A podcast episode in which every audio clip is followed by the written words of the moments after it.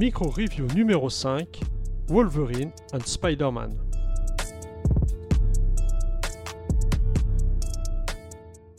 Cet été, Panini propose une nouvelle fois une collection de 10 recueils de comics disponibles dans les magasins Carrefour au prix tout rikiki de 9,99€. Cette fois, Panini met à l'honneur les alliances entre héros. Et aujourd'hui, je vous parle donc du volume 9 consacré à Wolverine and Spider-Man.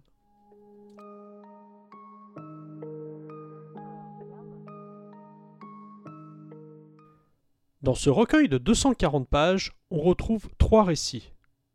Dans le premier, écrit par Jason Aaron et superbement dessiné par Adam Kubert, on suit nos deux héros tout au long de six épisodes qui vont les conduire à différentes époques. Un récit un peu étrange avec moult sauts temporels.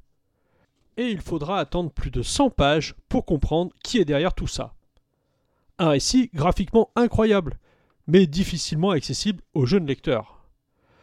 Ces épisodes ont été initialement publiés en 2010 et 2011 dans Astonishing Spider-Man and Wolverine.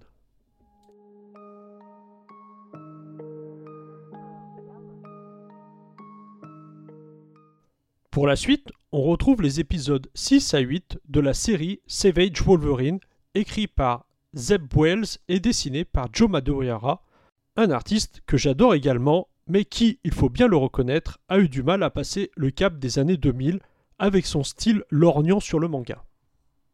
Dans ces épisodes, initialement publiés en 2013, Wolverine va faire équipe avec le tisseur mais également Elektra dans un récit où une étrange entité nommée les arbitres va faire revenir un personnage d'entre les morts pour mettre à l'épreuve le Caïd.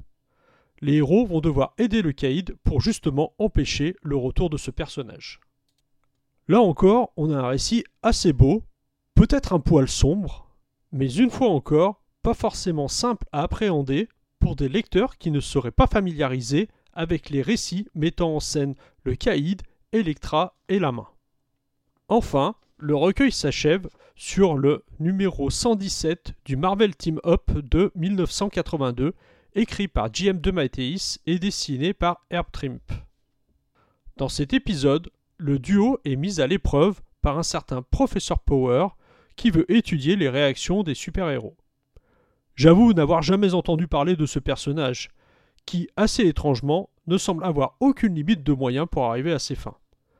Un récit sans grand intérêt, si ce n'est de mettre en scène les deux personnages ensemble.